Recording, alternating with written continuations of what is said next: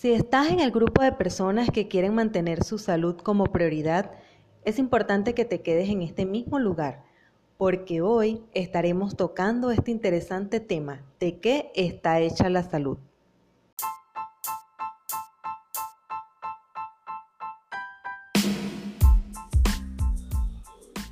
Este es el podcast de PharmaMami, PharmaMami Tics, donde nuestra misión principal es promocionar la salud, como a través de tics de farmacia y consejos para el uso racional de tus medicamentos.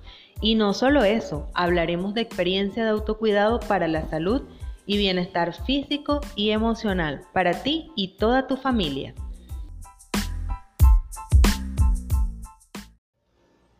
A diario escuchamos hablar de salud y quizá en algún momento hemos caído en el detalle de pensar que la salud es cuidarme un día de no enfermarme y luego al tercer día olvido que eso existe en mi vida.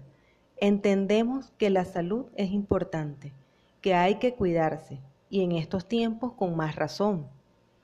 ¿Qué es lo que realmente debemos entender? Que la salud está hecha de los siguientes elementos.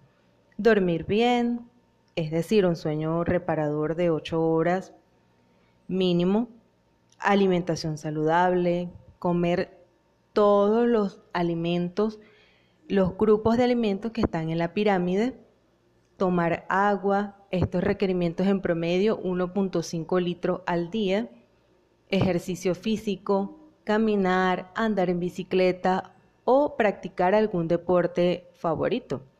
Ser feliz vivir el momento y sonreír. Esos elementos básicamente. Teresa, no me estás diciendo nada nuevo. Francamente no. Te detienes y piensas, cada uno de esos puntos los tienes al día en tu vida. Cuando entendemos que el mejor antídoto en líneas generales es la prevención, te estoy dando las herramientas para iniciar este proceso, que sin juzgarte puedes tomarlo para ti y sabes que es lo mejor adoptarlo y transmitirlo a tu familia. La idea es ir tomando cada punto desde lo positivo y adaptarlo a tus necesidades. Por eso el énfasis del famoso autocuidado, que en este tiempo de pandemia con el coronavirus hemos aprendido un poco más a darle valor y que mientras estemos en este mundo disfrutemos plenamente y sin que quede nada por dentro, absolutamente nada por dentro, somos lo que sembramos y eso es lo que vamos a dejar. Teresa, ya me tienes como un poquito aburrida de ese tema del autocuidado. Probablemente te canses de escuchar esta información, escuchar información de este tipo, pero te tengo una noticia, lo seguirás escuchando porque la salud está relacionada directamente con la prevención. Hay un dicho que reza o dice, más vale prevenir que curar, y más aún cuando la cura no tiene cura. Para vivir y ser felices. Yo creo que venimos a eso, a ser felices. Los mitos acerca de si cuidarse o no es importante.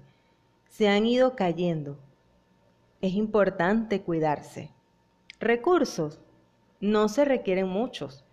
El recurso más valioso se llama voluntad y entendimiento. ¿Entender qué? ¿Qué debo entender, Teresa? Que siempre mencionas yo quiero lo mejor para mis hijos y no comienzas porque lo mejor para tus hijos es que tú estés bien.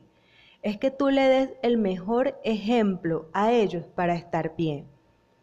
Entonces, recapitulemos. Dormir bien, alimentarte sanamente, ejercitarte, tomar suficiente agua, ser feliz. Para este conjunto de elementos no se requiere mucho dinero, solo se requiere menos excusas. Ojo, acá solo menciono los que en líneas generales deberías adoptar o tener al día. Teresa, tú dices unas cosas Sí, mi misión es decírtelo y también estoy clara que he caído en el desorden de no cumplir con uno que otro de esos elementos que yo sé muy bien son importantes y me gustaría que ahora en adelante también lo tomes como que es importante para tu vida. muchas veces somos confiados.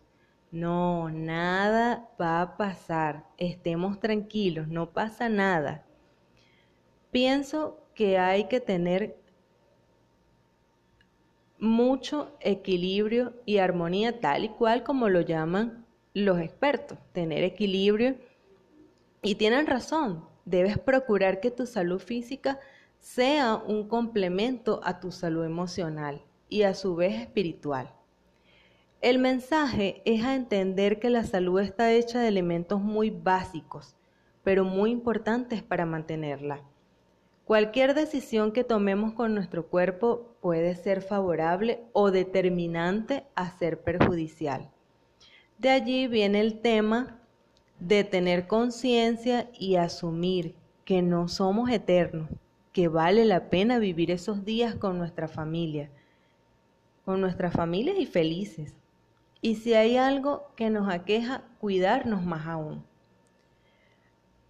Pronto Prometo entregarles una guía donde puedas visualizar este enfoque del tema de la salud desde tu persona y cómo influye hacia los demás, hacia tus seres queridos, hacia familiares.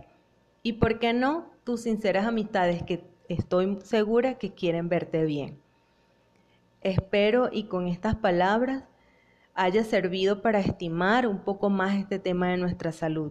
Sé que hoy día las personas se ocupan más en aplicar los elementos del autocuidado, en valorar más lo que se llama vida.